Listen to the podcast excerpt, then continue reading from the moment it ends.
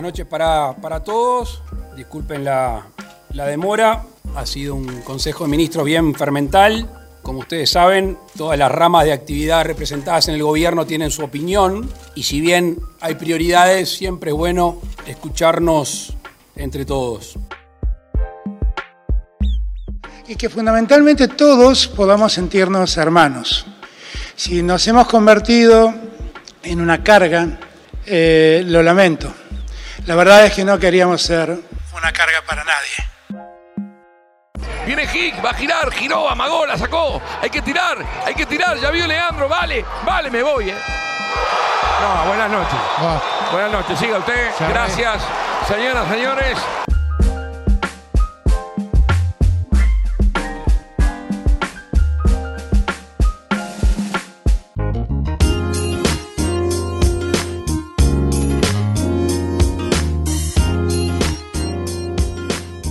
El ciclo 2021 de punto y coma, esperando poner el brazo, esperando poder eliminar la palabra aglomeración y burbuja, pero con la misma energía de siempre y con el mismo equipo de, sie- de siempre. Lo voy a presentar a él, una eminencia en la edición, eminencia en la música y una eminencia en la comunicación. Es nuestro querido Tomás Cabral.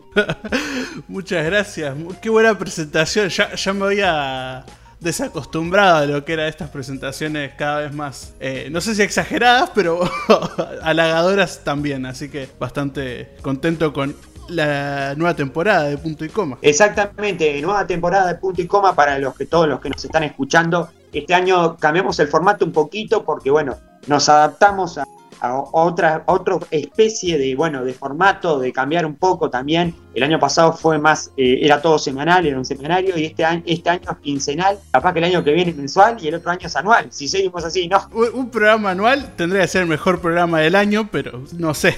No, no, sería una locura. Estoy, estoy bromeando. Digo, sería una locura. no. Igual, pará, pará, eh, no sé si conoces a Tiranos Temblados, que es un canal de YouTube. Sí. Hace dos años Obviamente. está haciendo un video por año nada más. Porque no le da el tiempo, porque trabaja para Cartoon Network y todo eso. Pero está haciendo un solo video por año, así que hay gente que. Exactamente, Tirano a Temblar que, que fue muy famoso en Uruguay, que en su momento rompió, porque todo el mundo le aportaba, era como una especie de, de un zapping de la semana, que es lo que hoy para mí es Sin TV, pero político, Sin TV, saca Ah. a los amigos de Sin TV, Sí, a sí, los amigos de Sin TV, que yo los quiero convencer para que estén acá, si escuchan los amigos de Sin TV, ojalá nos saquen en su canal de YouTube, que sale todo el mundo en su canal de YouTube. Si sale Salle Loriel, sale todo el mundo, sale- tenemos que salir nosotros en Sin TV, ¿no? A los amigos de Sin TV que estuve hablando con, e- con ellos que hicieron la, la- la jarra, apareció el patriota de Techera, eh, que a los amigos de Sin TV, que le mandamos un saludo enorme, estuvimos hablando con ellos y a ver si, si nos ponen por ahí, si nos ponchan, pero los queremos tener acá. Ellos dijeron que por ahora no dan nota, pero sí, apareció eh, el patriota, como dirían, la jarra esa que se empezó a vender la taza esa, la verdad que muy buena iniciativa de Sin TV. Eh, Tomás, ¿cómo arrancaste este 2021? ¿Cómo lo arrancaste? Lo arranqué bastante bien, pero yo tenía otra expectativa. El año pasado yo ya, ya tenía la esperanza de que en 2021 veamos algo de luz, pero la verdad que continuó el 2020 un poco. Pero en lo personal, Exactamente. En lo personal Sí. bastante, bastante bien lo tomé. Un poco mejor que, que el año pasado, que- pasó muy de repente la pandemia. Así que este año ya estamos acostumbrados un poquito.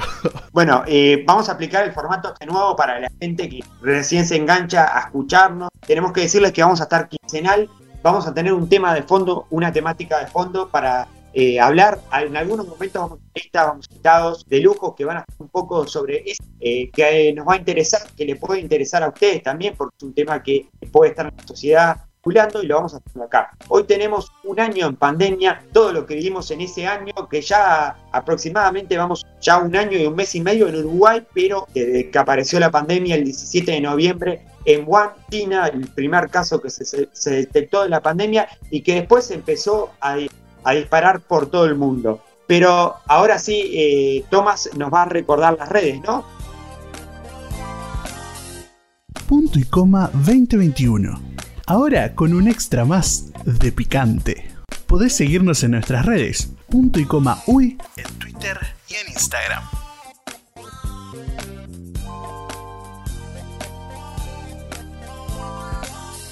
Bueno, después de que recordaron las redes sociales dónde nos podés encontrar y de qué forma. Ahora sigamos con las noticias más importantes eh, que tenemos eh, de estos días. Bueno, primero tenemos lo del túnel, ¿no? Por lo menos sabemos una parte del túnel, ¿no? ¿Qué te pareció el túnel? Hermoso. La verdad, el otro día tuve que ir a Montevideo y el COPSA pasa por ahí, pasa por abajo del túnel y, y vi eso. Es bastante corto, pero, pero es muy interesante ver, ver pasar por abajo del túnel. Claro, exactamente. Claro, además, si hablamos del túnel, el, túnel que tenemos es el túnel de 8 de octubre, más conocido como el túnel de 8 de octubre, que hace años que está pero esta es una obra que dio eh, allá por 2019 de gestión de Daniel Martínez.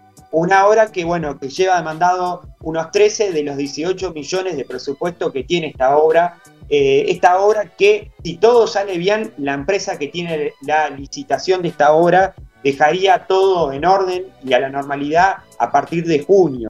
Se espera que para después de Semana de Turismo se pueda habilitar el otro carril hacia el este del túnel, porque ahora está habilitado el carril que va hacia el centro, el que vengamos a decir cuando uno viene del este, pasa por ese carril, pero no para ir hacia el este, todavía no está habilitado el otro carril. Eh, una, una obra que, bueno, que tuvo, su, como toda obra, depende también del clima, pero también tuvo una dependencia que fue el tema COVID, que en un momento las obras estuvieron paradas y bueno, y el clima, como hoy como hoy en día cuando estamos grabando punto y coma, que el clima está feo, también esto no colabora para que se pueda seguir con la obra. Además, esta obra que demandó no solo eh, cortar ahí el tramo de Avenida Italia, sino también las partes de alrededores, ahí la zona de Centenario y todo eso, arterias que eran muy complicadas y que según el director de movilidad, Pablo Itamuso, dijo que estudiado de muchas maneras encontrar una solución más que la que poder, bueno, crear, esta, crear este túnel para bajar la demora de tiempo a la, mitad, supuestamente creo que son, creo que es la mitad del, tiempo que llevaba anteriormente, se llega a bajar y bueno, y también para que no sé, una de las arterias de Montevideo no tenga tanta demora a la salida o al ingreso a la ciudad. Eh, este, este túnel que tuvo una particularidad que lamentablemente por un tema de logística y tiempo no lo pudimos tener. Hablamos de quién inauguró el túnel, Tomás. Eh, no me acuerdo bien el nombre, si lo podés decir vos. Eh, pero, que, pero dime, que fue un auto, ¿qué? Pero, no, no, pero esa fue la particularidad. No fue un auto, no fue ni siquiera una bici, no fue una moto, fue un skate, una patineta, también como lo conocen algunas personas. Una persona en skate fue la persona que inauguró el túnel, así que. Y fue entrevistada por muchos medios y lo íbamos a tener acá, pero lamentablemente no se pudo. Exactamente, hablamos de un joven de la zona, vecino de la zona, que bueno, que planeó un poco esto. Hablamos de Juan Chicamargo, que se, hizo un poco famoso, viral en estos días, porque bueno, él pidió permiso eh, a, los, a, la gente que a la gente de que estaba en el túnel arreglando para que porque recordemos que el túnel aproximadamente se inauguró el 21, aproximadamente entre las 8, 8 y algo. Y bueno, Juan Chicamargo apareció con su patineta y él dijo, tanto ruido, tanto corte, tanto mure que lleva una construcción, si sabremos que estuvimos cerca de una construcción, que los cortes, que el, que el, viento con la tierra, que todo lo que demanda construcción y más en un barrio, demanda cortes y bueno, y de, y de muchas más demora de lo que puede haber en un día común. Eh, bueno, Juanchi trajo su patineta, pidió permiso y se tiró por el túnel.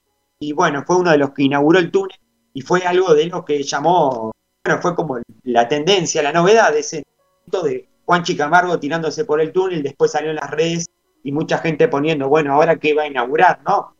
y la verdad es, eh, lo, único que se puede inaugurar con un skate es o una pista de skate o un túnel en este caso, así que muy, muy bien elegido porque pues la verdad salió en bastantes medios y es, es, es, es buena la, la, idea de, de, estar ahí esperando la obra por años, verla y decir, bueno, está, algo tengo que hacer y la inauguró él, bastante bien. Exactamente, además para cerrar, bueno, Pablo Tamuso, director de movilidad, con algunos medios aclaraba de que, de que claro, todavía faltan algunos detalles, entre esos muchas veredas de, alrededor del túnel y también a, eh, también un tema de la bicisenda, que se está reconectando la bicisenda que hay ahí en Avenida Italia, en la parte de Luz Herrera. También hubieron otras obras aledañas que ayudaron. La doble vía ahí en algo, que fue también las cosas que ayudó. Y bueno, y también la parte de arriba ahí del cruce del puente arriba, el centenario y el estadio, que también las cosas que, que también como que ayudó. Pero por ahora está solo habilitada la senda para el centro. Y esto trajo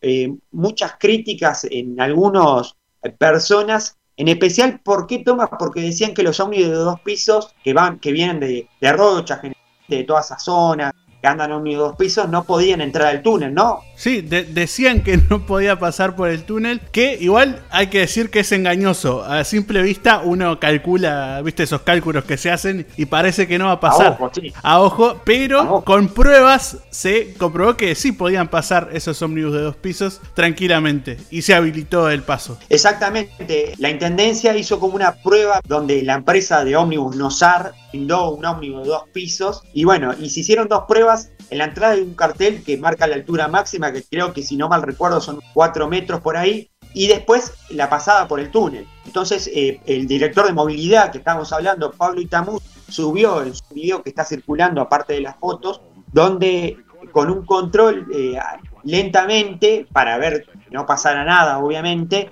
que no se rompiera el túnel ni que tampoco pasara nada el ómnibus, se, el ómnibus entra despacito y pasa todo el túnel sin problema y además todavía hay fotos donde muestra que dentro del túnel eh, hay como, como que sobra una distancia entre el ómnibus y el, altura máxima de este túnel, ¿no? O sea que por ahora no hay ningún problema y eso fue una de las críticas que tuvo en la semana, de que bueno, ¿qué iba a pasar con los ómnibus pisos? Que se había hecho un túnel, que no se había pensado en eso y bueno, se demostró con acciones, se, demostró, como dirían, se le tapó la boca que, que no creía en eso. ¿ah? Exactamente. ¿Podemos pasar a la siguiente noticia? Exactamente. Eh, la siguiente noticia, que bueno, eh, lamentablemente tuvimos que enterarnos de esta noticia que fue un poco preocupante porque un helicóptero que trasladaba las las vacunas terminó cayendo, ¿no? Sí, un helicóptero de la Fuerza Aérea que estaba trasladando las vacunas Pfizer para Rocha, que las estaba llevando, sufrió hoy bastante temprano una falla mecánica que hizo que se quemaran todas las vacunas que traía. Fueron pérdidas totales. Por suerte, los tripulantes no les pasó nada grave. Tienen heridas leves nada más. lo malo es que las vacunas sí se perdieron del todo y no se pueden recuperar, pero hay otra noticia que le sigue a esto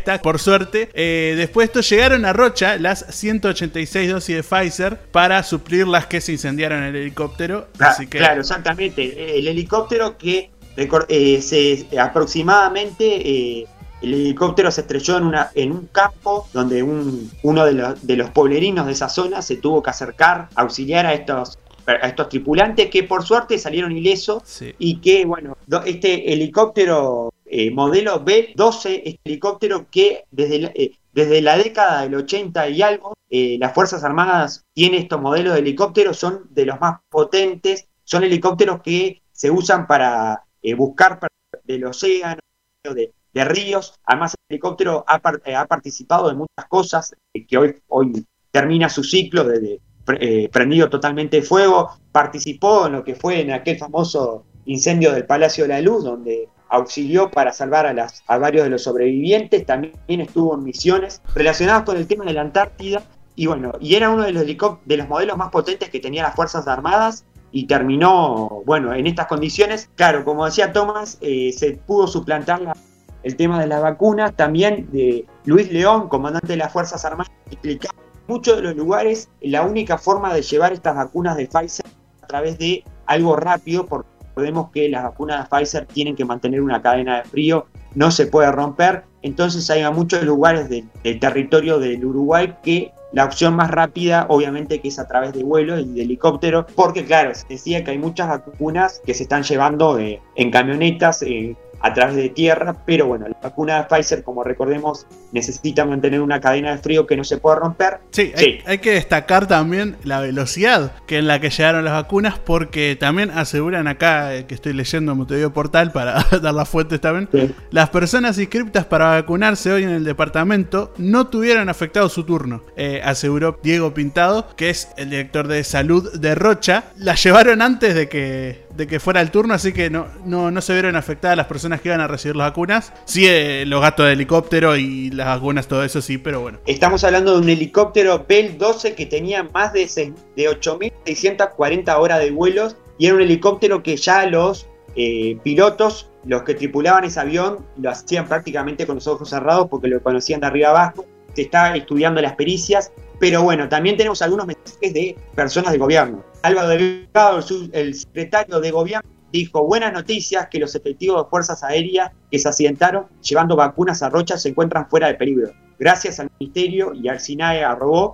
Y después eh, también eh, Beatriz Asquirmón, la vicepresidenta de la República, puso, me comuniqué con el ministro Javier García a raíz de la noticia del accidente en el traslado de vacuna al kilómetro 23 de Rocha. Es de, es de descartar que gracias a la pericia del piloto para aterrizar Pese a la falla técnica, afortunadamente la tripulación está toda fuera de peligro. Estos fueron algunos de los, bueno, algunos de los mandatarios referentes del gobierno, la vicepresidenta, el secretario Álvaro Delgado, que ponían esta noticia. Sabemos que Javier García ya está en la zona también. Se está haciendo toda una pericia de un helicóptero que, por lo que tenemos entendido, tenía toda la capacidad como para hacer este vuelo y que algo falló, que bueno, está como estudiando. Por suerte también hay que decir que pese a la espectacular caída del, helicóptero, cómo quedó el helicóptero, pues se prendió fuego, que pudieron aterrizar de emergencia, pero que se prendió fuego, eh, no pasó nada a ellos, porque si uno ve la foto del helicóptero dice, bueno, acá hay una tragedia, y por suerte fueron, fueron obviamente que llevados, hospitalizados, pero con lesiones eh, leves, nada grave. Así que bueno, y también como dice Tomás, se pudo seguir con la vacunación, no fue afectada más allá de que se perdieron estas dosis que no se pueden reemplazar. Eh, seguimos con otras noticias, ¿te parece, Tomás? Bueno, seguimos con otra noticia que tiene que ver con, con, el COVID. Seguimos en la línea después de la noticia de las vacunas del helicóptero, con la conferencia de prensa del día martes 23. Exactamente. Conferencia de prensa que, bueno, que estaba muy esperada porque, bueno, eh, pasaron muchas cosas. Eh, recordemos que la semana anterior hubo una conferencia de prensa también que fue muy leve y además hay que recordar que el lunes aproximadamente entre 18.30 y 19 una conferencia de prensa que se dio por el canal de la Universidad de la República en YouTube, donde eh, científicos, médicos expresaron pidiendo obviamente que se tomaran medidas más fuertes de bajar la movilidad. Y hablamos del sindicato médico, del Instituto Pasteur y de la Universidad de la República, donde pedían bajar la movilidad y además también eh, ya se, estaba alertando de que la cepa 1, esta famosa cepa que atacó a Brasil muy fuertemente, eh, logró alcanzar eh, tener pacientes en algunos departamentos. Logró entrar al Uruguay, se habla de Fraivento, se habla de Artigas y, creo que incluso se habla de 33 y de Montevideo, que también es uno de los lugares donde puede estar la cepa. Y bueno, esto esto eh, preocupó mucho a los, a los científicos y a los médicos también el aumento masivo que tuvo Uruguay, porque Uruguay a nivel de contagios per cápita está en cifras muy en rojo. Pasamos de tener 800 eh, y pico de casos a tener mil y pico y a tener hasta llegar a tener picos récord de 2.700 casos con más de 140 personas de TI ocupando camas y eso fue una preocupación que alertó a, a los científicos y que también fue un llamado de atención al gobierno, al ejecutivo para tomar medidas.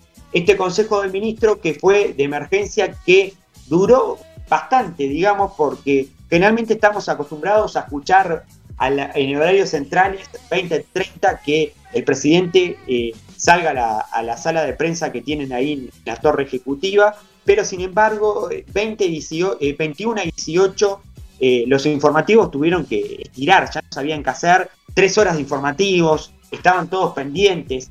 yo veía, yo no sé cómo estarían los directores de los informativos y las cucarachas de los eh, eh, de, Aldo Silva, de Blanca Rodríguez, cómo estarían ellos, porque claro, había que estirar hasta esperar que llegara el presidente a, bueno, a dar el mensaje.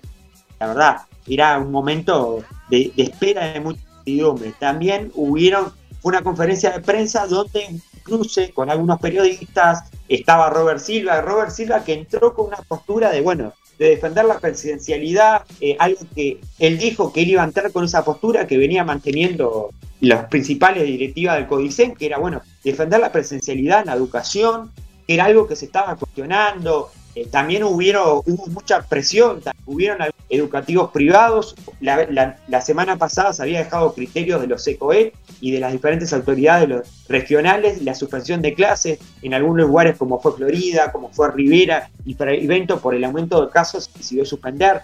También eh, los centros educativos privados de Montevideo están una preocupación de una, un faltante de alumnos y de docentes por el eh, tema de, eh, de estar en cuarentena, de posibles test, de posibles casos, y eso llevó a también una preocupación grande. Pero, sin embargo, Robert Silva entró con esa postura, que lo dijo antes de entrar, pero después se revertió esa, esa postura que él, que él manifestó y que el Ejecutivo, porque también lo aglomeró al presidente diciendo que ellos seguían defendiendo la presencialidad, más allá de que se vieron obligados por el caso de bajar la, presencialidad. Creo que las medidas que se tomaron, eh, bueno, una de las medidas nuevas que fue como chocante, se, empezó esta semana, hubieron ya eh, eh, algunas preocupaciones, porque bueno, se, tomó una medida fuerte de cerrar los free como dar una negativa que ómnibus vinieran de Rivera, pero ya se vio, se vio manejado en algunas redes donde algunos periodistas ponían que algunos free shops no iban a hacer caso de cerrar, de que también ayer creo que fue subrayado, no me acuerdo qué portal ponía, después de dos días después de la conferencia, había ómnibus de Río Grande do Sur que estaban llegando, tres o cuatro ómnibus con gente de Brasil para el lado de Rivera a comprar y seguía generando preocupación.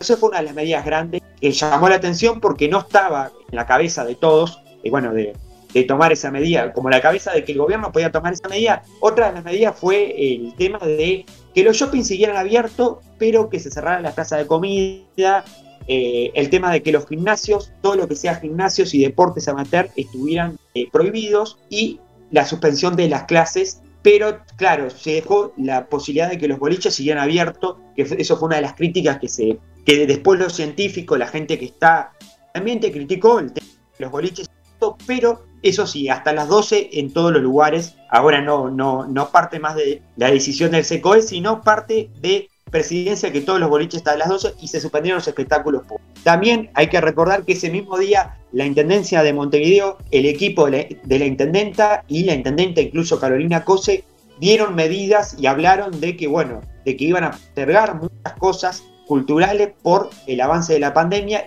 y que el Ministerio del Interior, Jorge Larrañaga, le había pedido el vallado y se iba a volver a pasar lo que pasó el turismo anterior, donde lugares de puntos de encuentro como es la pista de patinaje de la Rambla y del Parque Rodó eh, sea vallada eh, y la tendencia aclaró que ellos no tienen la potestad de prohibir a la gente, de, de prohibir dónde la gente tiene que estar, que no les compete a ellos, sino que ellos no tienen como autoridad para hacerlo, eso es lo que aclaró la Intendencia, pero que sí iban a colaborar en lo mejor posible y en el vallado la Intendencia lo iba a dar al Ministerio del Interior. Eh, no sé si querés aportar algo más, Tomás. Sí, sí, es un poco también unos recuerdos de Vietnam, de, lo que fue el año pasado, pero con algunos cambios. Por ejemplo, por el, año, el año pasado estaban todos los shoppings cerrados y estaba, los bares tampoco podían abrir directamente, porque ahora los bares y restaurantes cierran a las 12, una medida que ya se había tomado unos meses, hace unos meses también. Por, acá tengo algunas medidas que las voy a decir, todas son hasta el 12 de abril también, eso es lo que,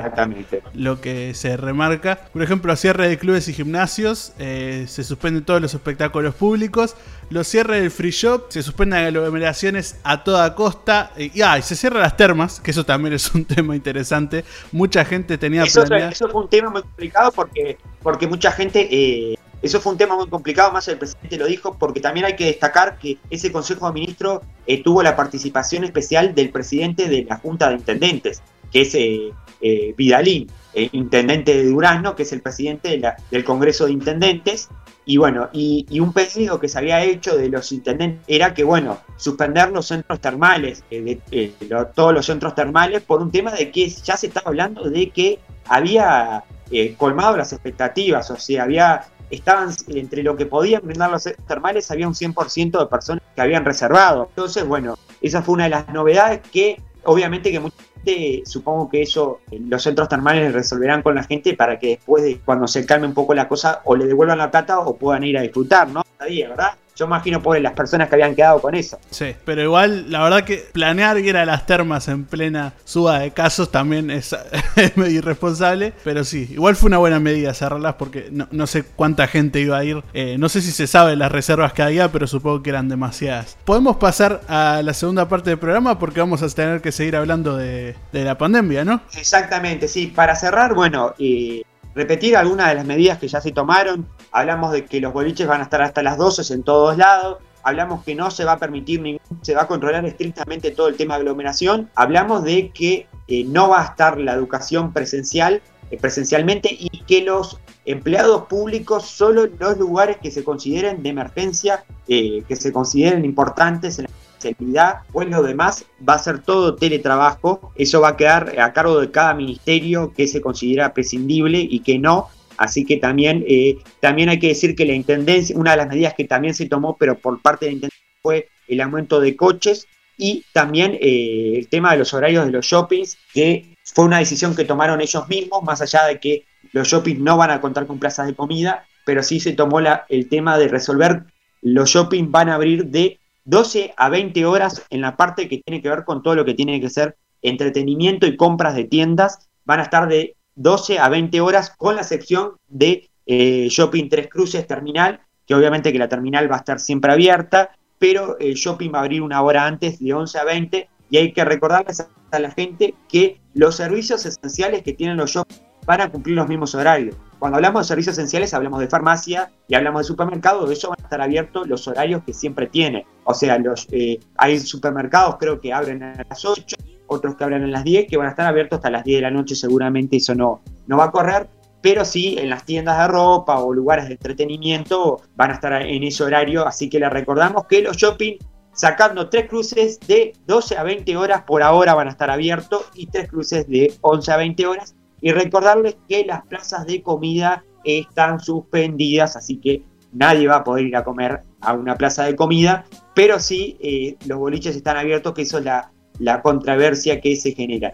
Para cerrar, eh, algunos eh, comentarios. Bueno, Gonzalo Moratorio, que estuvo en Telemundo, en el informativo de Canal 12, dijo que, bueno, que era algo que ellos ya estaban previendo de que se tomaran esta medida la semana pasada, como que las medidas se tomaron medio tarde y que hay algunas medidas que, bueno, como que dejan un poco eh, lo que yo te decía, cierran las plazas de comida, pero no cierran los boliches y, eso es como que también, bueno, es como una en contradicción porque los boliches también cumplen la misma formalidad que la plaza de comida. Creo que más porque la gente se va a tener un boliche que una plaza eh, de comida. Pero antes de pasar al tema, también otra de las, dudas que la gente, mucha gente reclamó, no se habló nada de, eh, hablamos los centros religiosos, las iglesias, los cultos, no se habló de prohibir nada de eso y estamos hablando de una fecha muy especial, en especial para la, en especial para la religión católica, es una fecha muy especial porque se viene el Viernes Santo, porque se hacen eh, diferentes actividades relacionadas al tema de, la creencia. Bueno,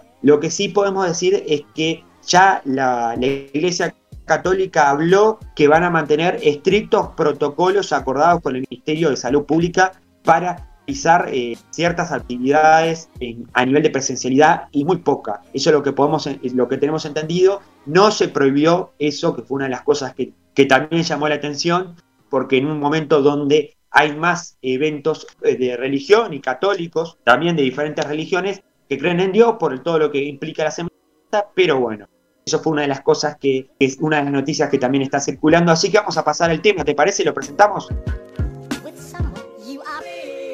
Punto y coma presenta el tema de la semana.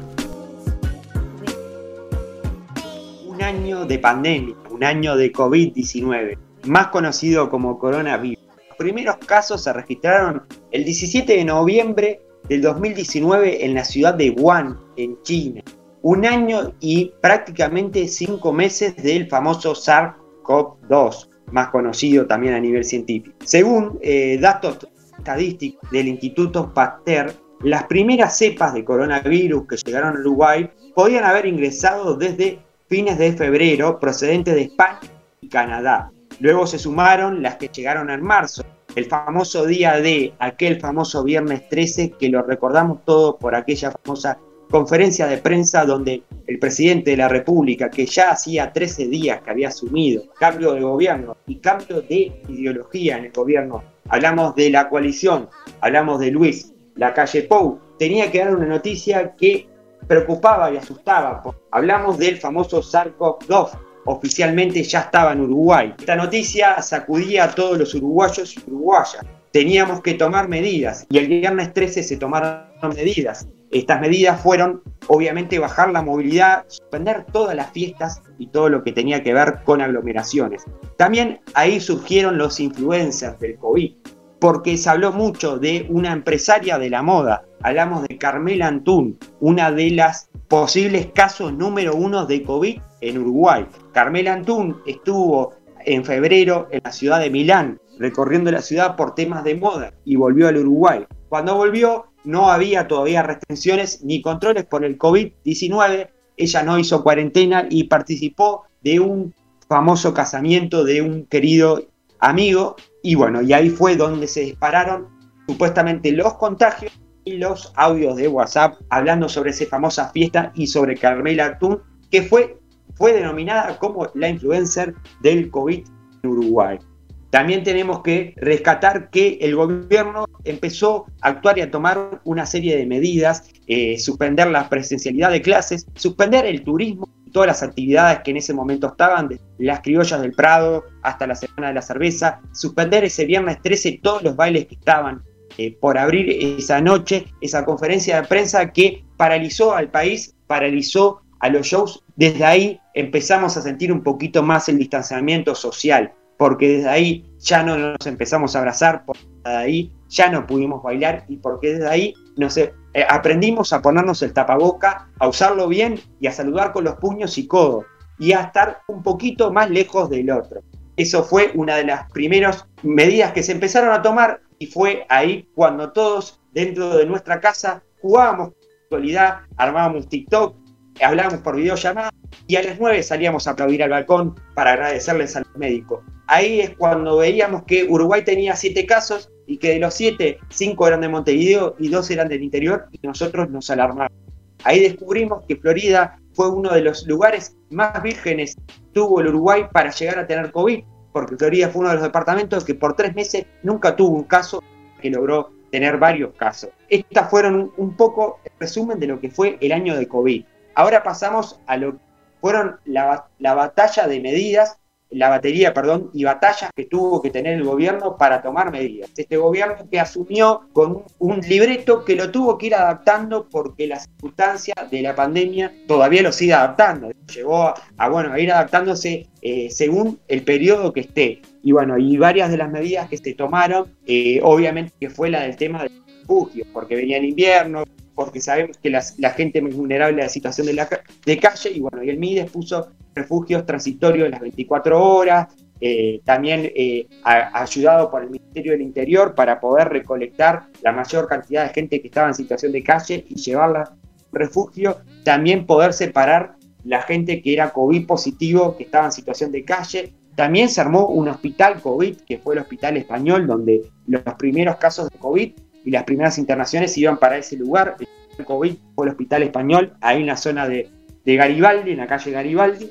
Y también se tomaron eh, otras baterías de medidas como líneas de crédito con, con flexibilidad, como también el seguro de paro. También, eh, obviamente, que se ayudó a la gente más vulnerable. Hubieron muchas ollas populares, hubo el aumento de ollas populares, donde también algunos eh, lugares como la Intendencia algunas actividades como la Intendencia que ayudó pila en las populares y la oposición que mantuvo una opinión eh, muy fuertemente en su momento de querer una cuarentena obligatoria.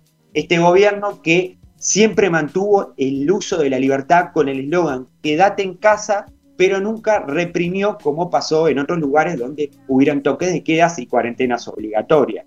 Recordemos que el gobierno siempre usó el eslogan de la responsabilidad de cada uno, de la libertad, pero con responsabilidad. Y bueno, el famoso que se usó por mucho tiempo, quédate en casa. Salí, sí, por lo mínimo. Salí por lo mínimo. Si tenés que ir al supermercado, si tenés que ir a una farmacia, o si no te queda otra porque tenés que trabajar en algo que es esencial, como salud, como servicios esenciales, pero si no, quédate en casa. Ese era un eslogan que se usó mucho tiempo, que siempre se recurrió a eso. Luego hubieron momentos donde Uruguay inconscientemente no podíamos creer que no había casos. Era algo loco pensar que hubieron meses donde dos o tres días Uruguay marcó cero casos positivos de COVID. Eso fue algo muy alentador que a poco empezó a reactivar el motor. Recordemos que primero empezó a volver la construcción con ciertos protocolos eh, todo lo que volvía era como, bueno, ¿cómo vamos a volver? Con ciertos protocolos donde el tapaboca ya se hacía un amigo más a la hora de salir a la calle, a la hora de sociabilizar. Y algo que se ponía sobre la mesa, tapabocas sí, tapabocas no, y bueno, terminó el tapabocas ganando y siendo usado por todos y todas. Algo que se empezó a abrir la movilidad en Uruguay, luego en, a partir ya después de septiembre se logró tener aproximadamente un 90% de movilidad, que eso hizo que la gente un poco, bueno, se descansara de la pandemia, empezara a aumentar los casos, logramos llegar a casos récord de tener 500 y pico de casos día, hasta llegar a tener la franja más alta que tuvimos el otro día, 2.700 casos. También hay que recordar que Uruguay en diciembre eh, confirmó que ya se estaba negociando el tema de la vacuna con el método COVAX y luego que se estaba analizando con los científicos, el grupo asesor científico, que también fue un grupo que se armó en el GACH eh, solidariamente para ayudar a reprimir esta pandemia, se estaba analizando qué vacunas traer. A partir de marzo estuvieron, estuvieron bajando las primeras vacunas en Uruguay en de Latam, que fue procedente de China. Hablamos de, la vacuna Sinovac, que estaba oficialmente eh, preparada para dar a las primeras líneas, entre eso a todas las personas que tienen que ver con la educación, a los policías, a la gente del ejército y a todas eh, las primeras líneas que estaban en factores de riesgo. El avión de la TAM procedente de China que hizo escala en Chile que dejó vacunas en Chile y que luego siguió Uruguay. Eh, fue el, primer avión que aterrizó en Uruguay en el aeropuerto con aquel eh, famoso video, eh, audio que recorrió todas las redes y después la operadora que fue llamada por el presidente de la República agradece. Esto fue un poquito el resumen de lo que pasó con el año y pico, porque ya un año y casi dos meses de pandemia que vivimos todos y todas los uruguayos y uruguayas en, de que va de la pandemia. Pero también tenemos que decir que por otro lado hay una cosa que está circulando paralelamente, como que bueno, está la pandemia, pero está la pandemia y la caravana de la verdad, que tiene una persona muy polémica, que sigue algo que nos va a contar Toma, este pensamiento que se está armando. Hablamos de Salle Loriel, que es uno de los que lidera esta caravana de la verdad, que recorre todo el país contando una verdad que dice que es la verdad única, ¿no? Tomas este pensamiento. ¿Cuál es el pensamiento de la pandemia, como se le llama? Se habla de que, que somos ratas de laboratorio, se habla de mentira de la vacuna, ¿cómo se se habla de que somos todos un plan de las élites globales y mundiales para mm, ser esclavos del sistema. Eso es básicamente lo que se trata de la, pandemia. Pero eh, yo, como vos diste el lado A de la pandemia, que es el lado eh, real, yo voy a dar el lado B, que como en un cassette, el lado B, que es bastante oscuro en este caso porque hablamos de gente conspiranoica y gente que sin darse cuenta está haciendo mucho daño. Vamos a hacerlo en orden cronológico. Tengo acá un pequeño resumen que, por ejemplo, los primeros brotes, eh, no del virus, sino de la conspiranoia, al principio de la pandemia, básicamente cuando se dio el primer caso en Wuhan, eh, se decía que el coronavirus era un arma biológica y un virus creado por el hombre, algo que es obvio que no, y además si lo fuera nos tendríamos que cuidar igual, porque esa gente usa esto como excusa para no cuidarse, que es algo ilógico. También igual el dato que usan ellos para, para acostarse en esta conspiranoia es que en la ciudad que diagnosticaron los primeros casos, en Wuhan, hay un laboratorio biotecnológico. Y esa fue el pequeño granito de arena para que empezara todo, todo esto. Eh, sin embargo, igual, un grupo de científicos ya había confirmado el 17 de marzo en una publicación en Nature que existían datos genéticos irrefutables del origen animal del SARS-CoV-2, eh, basado en que su estructura vertebradora no deriva de ningún virus conocido previamente. O sea, hay datos científicos comprobados de que es de origen animal. para, para ir aclarando, eh, estos datos. La idea es esta también, que la gente se vaya, no con ganas de volverse conspiranoico, sino con ganas de estar en contra de esta gente que está haciendo mucho daño eh, en nombre de esta pandemia. El nombre de pandemia, que es algo que la, gente ha escuchado, es un juego de palabras entre plan y pandemia. Es obvio eso, pero eh, es un nombre que viene de origen inglés, que suena parecido, pandemic, por eso se ha podido adaptar tan fácil porque obviamente como todas las cosas conspiranoicas, por ejemplo la Tierra plana y todas esas cosas que existen, eh, se generan casi siempre en Estados Unidos. Eso es algo que hay que tenerlo claro y es real. Eh, la mayoría de estas cosas se generan en Estados Unidos y eh, todo este nombre de Plandemic se dio a través de un documental que se hizo muy popular a principios de mayo hasta que YouTube y Facebook lo censuraron. Esto no es una censura que, sea polémica porque ya sabemos lo, lo que hace mal a la sociedad tirar todas estas fake news sobre el coronavirus. Y más que lo habían hecho en mayo, cuando no sabíamos nada del coronavirus. O sea, mucha gente se lo creyó porque no, no, no había información y era mucha la incertidumbre, así que por eso calzó tanto toda esta, esta conspiranoia en la gente. El 4 de mayo, ese documental lo habían visto 8 millones de personas en Facebook y 7 millones de personas en YouTube. Por eso, en los países que aplicaban el aislamiento social preventivo y obligatorio, empezaron a surgir ciertas manifestaciones que lamentablemente las opacaban los conspiranoicos. Pero había gente que tenía reclamos justos, gente que no podía trabajar y que se estaba quedando sin comer, por ejemplo. Pero eh, la gente se centraba en la gente loca de la manifestación y no prestaba atención a los reclamos justos de, de esos países que tenían el aislamiento social preventivo y obligatorio, como por ejemplo Argentina. Acá en Uruguay tenemos a, el primero, como vos dijiste, a Salle, al doctor Salle Loriel. El doctor Salle Loriel es candidato por, a presidente por el Partido Verde Animalista, ¿no? Una persona muy polémica porque siempre ha eh, generado con sus grupos de seguidores y ha sido un líder de presión para los gobiernos. Recordemos los gobiernos de Tabaré Vázquez con el UPM, en el gobierno también de, de la calle Pou con el tema de UPM, ¿no? Y, con, y ahora con el tema de, la conspiración, ahora de la verdadera verdad. sí, supuestamente. Igual, Salle Lorier es el que más ha hecho ruido actualmente, pero antes de Salle teníamos al pionero en las conspiraciones que era César Vega. Él tenía muchas teorías conspirativas y muchas fake news sobre el COVID-19. O sea, perdón que te interrumpa, estamos hablando del diputado del, PERI, ¿no? Sí, exactamente. del Partido, Ecologista Radical Intransigente. diputado hoy en día. Es más, él no cree, él no cree en, él cree en la inmunidad de rebaño, pero no cree en la vacunación. Él cree que no, él dice que no hay que vacunarse.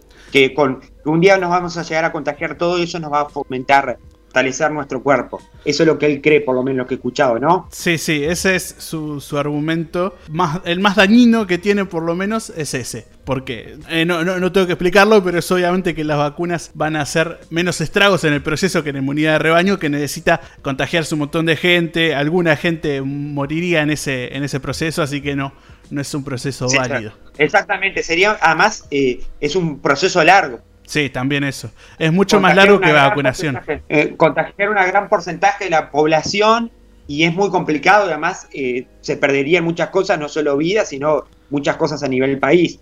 Entonces, es una de las cosas que César Vega, eh, como vos decías, sigue en esa postura y manifestó en su tiempo, ¿no? Como de las personas conocidas sigue en esa postura. Creo que había tenido en una charla algo, algo contra el tapaboca, no me acuerdo bien, pero creo que ya había tenido un montón más de, teorías así. Pero lo que César Vega no hizo, que Salle Lorier sí hizo, es una manifestación. Algo que en Uruguay ah, ya había conspiranoicos, como te dije, como César Vega, pero eh, en Argentina sí se habían hecho manifestaciones, pero en Uruguay nadie había hecho una aglomeración tan evidente. En las letras de Montevideo, de, al lado de Quibón, las letras famosas de Montevideo, Salle Lorier ahí convocó una manifestación parándose en la, en la V de Montevideo y, dando un discurso con todos estos, estos argumentos eh, ilógicos que ya tiramos. Y... Además hay una cosa, hay una cosa particularidad, una particularidad, perdón, mm. es que eh, una semana antes de que Salle Loriel haga ese discurso ahí, eso estaba lleno de flores porque recordemos que eh, Andrés App, ABT, me es conocido como ABT, eh, militante, fue diputado, líder de campaña de Laura Raffo y fue electo por segunda vez consecutiva alcalde del municipio CH, había fallecido por COVID. Recordemos que él se agarró COVID, tuvo que ser internado porque tenía una enfermedad de asma, de asma y además había, había tenido inicios de que había fumado y todo y bueno, y se complicó y una joven aproximadamente alrededor de los 40 largos años. 47. Y con, hijo y, con hijo y con familia fallece de golpe, como fallecen muchas personas que no lo sabemos porque no son públicas, pero fallecen por COVID. Y bueno, y una persona que sacudió a todo, es más, hubo duelo eh, a nivel de, eh, municipal y departamental en Montevideo por dos días y, y bueno, y recordemos que el, el féretro con sus restos recorrió, pasó por la casa del Partido Nacional y pasó por el Ejecutivo donde el presidente saludó a, su familia, hombre recordado mucho por el herrerismo, porque la lista 71, y después vemos una imagen muy preciosa donde, claro, un lugar del CH, un lugar de público, el CH muy conocido, donde los vecinos y vecinas de la zona fueron a dejar sus rosas, sus flores y este video y el nombre de Montevideo se tiñó de agradecimiento a una persona que, bueno, que siempre estuvo dispuesta para el municipio. Luego de eso pasa de que hubieron, el senador da Silva del Partido Nacional se manifestó porque Salle Loriel a la, semana entrante estuvo arriba de la U hablando en contra de todo lo que había pasado, ¿no? Qué, eh, qué paradójica, ¿no? Sí, no, es que el contexto que das hace que sea mucho más dolorosa toda esta, esta manifestación porque además, por ejemplo, estoy leyendo bastantes portales que decía que todavía habían flores en el lugar por la, despedida de Andrés Abt. Y la manifestación se hizo igual. Para mí, muy irrespetuoso de parte de Salle Lorier, la verdad. Pero, pero el problema también es la aglomeración, que es riesgo de coronavirus, y la desinformación, que es algo eh, más grave que, que la manifestación en sí. Porque eso le va a llegar a mucha más gente y va a ser mucho más dañino para toda la sociedad. Una persona muy polémica y una persona que ya entra en un territorio, creo que eh, muy al choque. Creo que es lo que le. O sea, hablando, creo que es lo que le gusta a Salle. Que Salle, vamos a hacer la verdad, Salle todas las veces que ha ido, ha ido al choque. No sé si tendrá diálogo, pero ha ido, que ha ido al choque, ha ido. Lo tenemos que decir, digo. Es, una cosa que. Y creo que más nosotros que tuvimos acá al candidato del Partido Animalista, donde habló, parte, que es que Salles estuvo, Salles después después, y creo que parte de eso es que una persona que le gusta ir al choque, y que, que también es una persona muy individualista en eso. Eso es lo que digo, lo que se puede ver a, cierto, a cierta semejanza de lo que él transmite. Y después, bueno, también eh, creo que Salles ya no es la primera vez, y como dicen muchos tweets, y lo dijo senador da Silva, creo que ya deja de ser gracioso y pasa a ser preocupante las cosas que dice porque, perdón que te interrumpa, también tiró un tweet, un comentario a, Cohen, un médico muy conocido que está en el GACH, tratándolo de que había un, arreglo con el tema semita y judío y llevando todo a un terreno donde no, no iba la cosa. Pero pero seguí con lo que estaba diciendo porque es muy interesante. Además, estamos hablando de una persona que ya no es la primera vez que hace ruido por algo. Y bueno, pero haciendo ruido en esto del coronavirus, ya había estado él en Twitter, por ejemplo, el 16 de febrero, había puesto un tweet que decía el verdadero origen del coronavirus.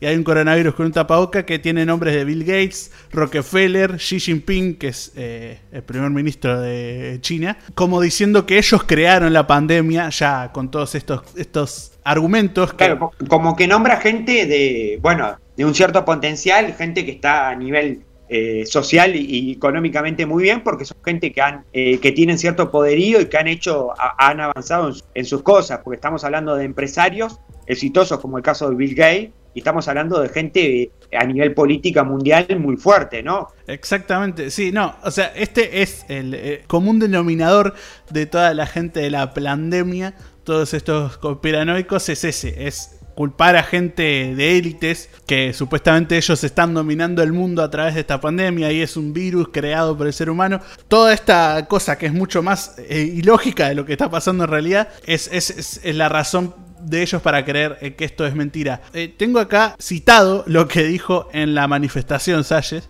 así que lo, lo voy a leer. Bueno, interesante porque, bueno, es un tema también, porque acá estamos viendo los dos lados, el lado A y el lado B. Y ahora estamos con el lado B de la pandemia y con Salle Loriel. Bueno, ¿qué fue lo que dijo Loriel textualmente en esa estación que estamos aproximadamente, por lo que tengo entendido, unas 100 personas que lo arengaban y obviamente que era aglomeración y sin cumplir protocolos, porque nadie estaba con tapaboca, nadie estaba distanciado y todos estaban aglomerados, ¿no? Exactamente, y además había gente como que pasaba y se quedaba a ver, pero las palabras de Salles eran, no es una pandemia, sino una guerra liberticida. Vienen por nosotros, vienen por nuestros derechos, vienen por las futuras generaciones. Nos quieren esclavos, nos quieren sojuzgados, nos quieren dominados, nos quieren entregados genéticamente a las corporaciones farmacéuticas un delirio, la verdad, todo esto que dijo. Eh, y, yo creo que sí, creo que hay como un, cierto homenaje, eh, mensaje, más habla de una libertad, habla como, creo que hay un cierto mensaje ahí de la libertad que pone Salles, que no sé cuál es la libertad, y además estamos hablando que esto que, hizo Salles el otro día en Montevideo, lo está haciendo con la, la famosa caravana de la verdad, que ha recorrido todo el país prácticamente, ha estado en Rivera, ha estado en Paysandú, y ha, ha tenido mucha movida porque muchos medios de prensa locales de diferentes localidades le han dado aire y bueno, eh, también se ha armado mucha polémica. Por un lado, eh, está bien que él pueda hablar porque nadie, nadie es quien para callar a otra persona, pero también por otro lado se dice, bueno, pero llega un momento que se pasa de, ser, de ser gracioso a ser preocupante. Cuando ya vemos los comentarios que atenta contra Cohen del Gach, haciendo como toda una referencia a que hay un, un lobby judío, que hay un acomodo tema judío y que hay todo. Y, haciendo referencia a eh, un mensaje que, prácticamente lo lleva a la justicia, porque hay una apología del delito, porque vamos a decir la verdad, acá la gente dice, pero ¿qué es por, qué no, ¿por qué apología? Y apología no necesariamente tiene que ser como pasó el otro día, que obviamente se investigó y se, y se, se procesó, se cumplió la pena con los la gente que subió a TikTok que estaba con armas. Eso es apología, pero también esto es apología, porque él está incentivando a la gente a no cumplir protocolos, a aglomerarse, a no creer en cosas que realmente están pasando. Y a, todo eso tenemos que decir que una de las cosas que pasó, uno de los seguidores de ese, de ese pandemia eh, terminó muriendo en 33 porque, no, porque se resistió a recibir asistencia y a ser insopado y a último momento se agravó su cuadro porque era una persona que tenía obesidad y terminó muriendo en una ambulancia siendo trasladado a Montevideo porque el CTI de 33 estaba saturado y eh, esta persona no quiso ser atendido en su momento porque no creían esto y terminó siendo eh, muriendo en la carretera siendo llevado para Montevideo. Entonces, ¿hasta dónde es la verdad? ¿Hasta dónde vamos? Tenemos un tema como Brasil donde ahora recién Brasil está armando un equipo para la pandemia porque ya no da abasto. Que la Organización Mundial de Salud le pidió, por favor. Entonces, estas cosas que, bueno, ¿hasta dónde creemos en esto, no? Sí, va, o sea, es que lo que decís que es una apología no es solo una apología, sino es desinformación. O sea, además de ser apología al delito con la aglomeración, es desinformación, como ya digo, que es mucho más peligroso porque está gestando otro tipo de virus, que es la, la conspiranoia, que hace un daño más a largo plazo y más grave todavía porque puede, puede repercutir en personas de gran poder, como por ejemplo Donald Trump. Lo nombramos siempre, pero es un caso bastante obvio. O Bolsonaro también. Que... O Jair Bolsonaro. Sí, sí. O bueno, ahora una de las medidas que se está tomando Brasil, porque Brasil obviamente no va a retroceder la economía para atrás, pero es el uso del tapabocas. Jair Bolsonaro ah. por mucho tiempo lo reprimió el tapabocas. Y hoy Brasil tiene, estamos hablando de aproximadamente 3.000 muertos por día en Brasil. Estamos hablando que Brasil hoy en día es el país per cápita que tiene más cifras récord por día de muertos y que es el país que está logrando que el virus siga mutando y generando cepas y generando estragos. Vemos eh, lo que pasó con la cepa 1, donde la gente se moría en la calle, literalmente, donde corrían con los tanques de oxígeno a la gente. Entonces, cuando vemos esa situación y vemos gente, Sayer Oriel, que sabemos que le gusta la polémica, que le gusta la... Está todo bien, pero ¿hasta dónde vamos a seguir con esto? ¿Hasta dónde vamos a ir con el cuento? O sea, ¿hasta dónde vamos a ir con el cuento de esto?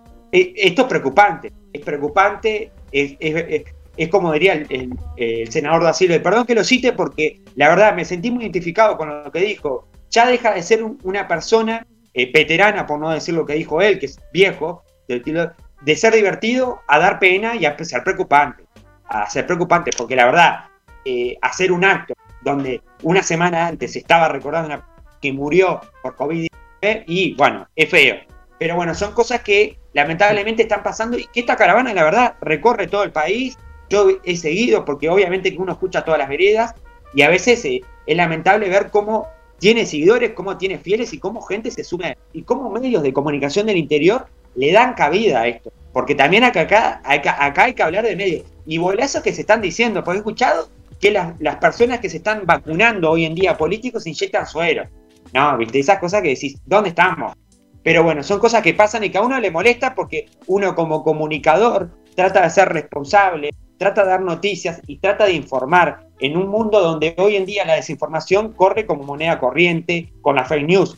Y cuando pasan estos hechos, a uno a veces se sale del libreto y se molesta, porque uno trata de que llegue la mejor información posible para que la gente sepa. Y además estamos hablando que las vacunas, todos los, todos los años, toda la vida existieron las vacunas y Uruguay tiene una sociedad muy estructuradamente con las vacunas, porque de que yo tengo uso razón, acá todos nos vamos por algo. O sea, vamos arriba. Entonces esas cosas de que, bueno, esas conspiraciones, esas cosas que lamentablemente están recorriendo el país así, y perdón que me salga del libreto, pero es algo que me molesta porque uno como comunicador trata de informar, ser responsable y no llegar a, estos estados cuando ya tuvimos la respuesta en Estados Unidos, en, en Brasil, ni te cuento, y te vamos a tener la respuesta acá con gente que está a esa gente, ¿no? Sí, igual no es solo comunicador, como comunicador, sino como ser humano. Eh, hay que tener empatía, pero eso como, como base del ser humano. Y también esta desinformación es, es muy grave. Por ejemplo, acá tengo eh, el por qué, el, primer gestante en el 1998, que fue el año en el que nací, eh, el primer gestante de este movimiento antivacuna. Vaya vaya dato estadístico, ¿dónde lo sacaste? De la Universidad de John Hopkins. Ahí está, sí, sí, buscas nacimientos de personas eh, importantes y aparezco yo.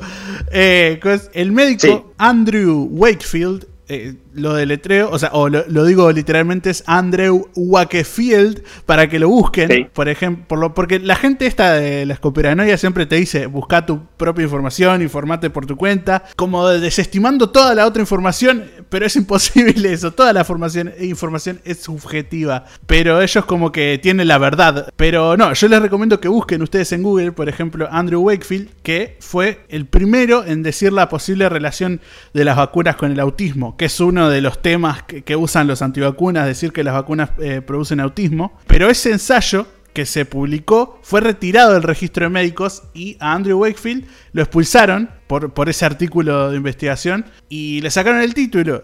Eh, o sea, hay que tener también en cuenta esas cosas, que eh, hay médicos, por ejemplo, también el documental de la pandemia, que el, que dije al principio, está supuestamente apoyado por una médica que también fue retirada del registro de médicos. Hay que tener en cuenta también que hay gente médica, que es los que supuestamente le tenemos que prestar atención, que también tienen sus fallos, pero lo importante es no hacer que siga volando esa información como hace Sayer Orier, como hace César Oya, como hace Donald Trump, como hacen todos. Es, no sé, quedarte, quedarte con tu información en tu casa y no, no, no, no dársela a más gente para, para que siga con esta cosa de las vacunas que son necesarias. Recuerden que son necesarias, hay que registrarse. Y espero que todos se hayan registrado también para las vacunas como lo hicimos nosotros, ¿no? Exactamente. Y bueno, es un tema que tiene mucho para podemos estar horas hablando. Pero bueno, lo que acá transmitimos, digo, más allá de que a veces uno, como yo dije, se sale el libreto, porque obviamente que uno molesta ciertas cosas, pero bueno, transmitimos la, la mayor y cantidad de información posible que siempre eh, tenemos y que buscamos de los sitios de confiable respaldo, obviamente, de portales que sabemos que la noticia es lo, más creíble posible y evidentemente posible. Pero bueno, creo que por acá hoy cerramos este primer ciclo de capítulo 1 de 2021 de punto y coma. Eh, hay que contarles a la gente que hay muchos temas por tratar. Eh, seguramente vamos a tener el tema de los clubes de libros, de la lectura, porque al uruguayo le encanta también leer le encanta estar en eso y eso también es uno de los temas importantes que vamos a tener. También el café especialidad, cómo es el tema del café y todo eso también vamos a tener muy pronto. Y vamos a tener eh, también una invitada especial, Belén Briano, una uruguaya que está hace un tiempo radicada en Barcelona, que seguramente va a estar contando su experiencia de allá, cómo, cómo vive desde Barcelona toda esta locura del COVID y cómo está viviendo fuera de su país, una muchacha joven que va a estar seguramente muy pronto hablando con nosotros. Y bueno, vamos a tener también y eh, como yo siempre digo, eh, esto que dije hoy no quiere decir que el día de mañana no esté Salle Loriel con nosotros acá y explicando su versión, que acá le abrimos las puertas a todos y a todas. ¿Verdad, Tomás? sí, sí, se las abrimos, las podemos debatir un poco, obviamente, pero el espacio se lo vamos a dar para intentar eh, argumentarlo con cosas lógicas. Exactamente, sí, sí, exactamente. Además, como siempre, eh, punto y coma tú está abierto a todos y todas. Tuvimos jóvenes en la política, diferentes visiones y tuvimos también eh, diferentes eh, actores políticos que vinieron, Partido Digital, Partido Verde Animalista, diferentes visiones del mundo en sus respectivos ideologías y pensamientos que acá siempre se le abrió las puertas a todos. Y bueno, me parece que por acá vamos cerrando. No sé qué te parece, Tomás. Me había olvidado cómo cerrar, la verdad. Pero podemos ir cerrando. Vos decís tus últimas cosas y yo digo el speech del final. Con las nuevas redes que nos van a poder seguir. Este año lo cambiamos. Lo cambiamos este año, ¿no? Sí, sí, sí. Lo cambiamos un poquito porque hay nuevas redes. Más que nada por eso. Por eso. Y bueno, si te gustó este capítulo, este episodio de punto y coma, compartirlo en tus redes y bueno, y seguir escuchándonos que vamos a traer muchas más noticias, actualidades, invitados y porque como todo lo que pasó en estos 15 días va a estar ¿dónde, Tomás? En las redes. Nos pueden seguir, por ejemplo, en Twitter, que seguimos teniéndolo activo, punto y coma uy. Nos pueden seguir en Twitter. También nos pueden seguir en nuestro nuevo Instagram, que eh, también es punto y coma uy. Así que van a poder seguirnos ahí. Nos pueden seguir acá en Spotify y en las otras redes de podcast que teníamos de antes también. Pueden ir a escuchar los programas del año pasado si quieren. Y nos vemos la semana que viene cuando hagamos... La semana que viene no, perdón. Nos vemos dentro de 15 días cuando hagamos más. Punto y coma.